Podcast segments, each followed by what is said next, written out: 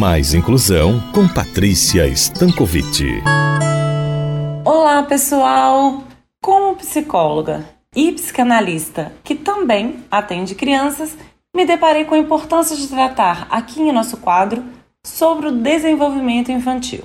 Falar sobre a infância, sobre o desenvolvimento do corpo e da maneira como a mente irá se organizar, é falar sobre a possibilidade de se desenvolver de maneira que apareçam menos sofrimentos e dificuldades na circulação social quando adultos. E mais, é falar principalmente que, para além de um corpo que está se desenvolvendo, há uma parte subjetiva que está se estruturando de maneira saudável ou não e necessita de tantos cuidados quanto o organismo. Falando de uma maneira mais técnica, dizemos que o desenvolvimento infantil é um percurso que engloba tanto os processos psíquicos quanto os de maturação. Dizemos então que constituição psíquica é o que diz respeito à mente e ocorre por meio da organização e elaboração de experiências emocionais desde o nosso nascimento. As primeiras experiências emocionais acontecem no contato entre mãe e bebê,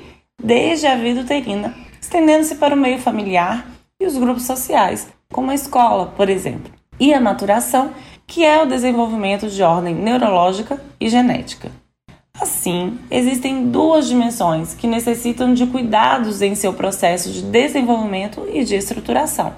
E por isso, há necessidade atual e urgente de cuidados e acompanhamentos de profissionais que conheçam tanto do corpo que está se desenvolvendo quanto da mente que está se estruturando. Digo isto porque algumas dificuldades e comprometimentos que podem ser percebidos, diagnosticados e tratados na primeiríssima infância, quando não vistos a tempo, podem comprometer o sujeito na sua vida adulta, levando a dificuldades escolares, sociais e laborais quanto a uma severa exclusão.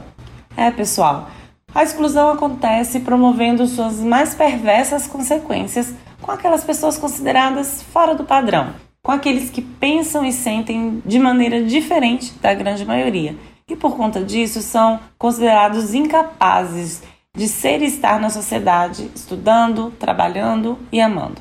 Assim, com a temática sobre a primeira infância e o acompanhamento ao desenvolvimento infantil durante a prática da puricultura no âmbito do Sistema Único de Saúde, iremos iniciar hoje uma série intitulada SUS e Primeiríssima Infância Prevenção e predição de riscos psíquicos a partir da implementação do protocolo IRD na prática da poricultura, onde iremos abordar situações e compreensões que lidamos em nossa prática clínica e nosso percurso na pesquisa científica.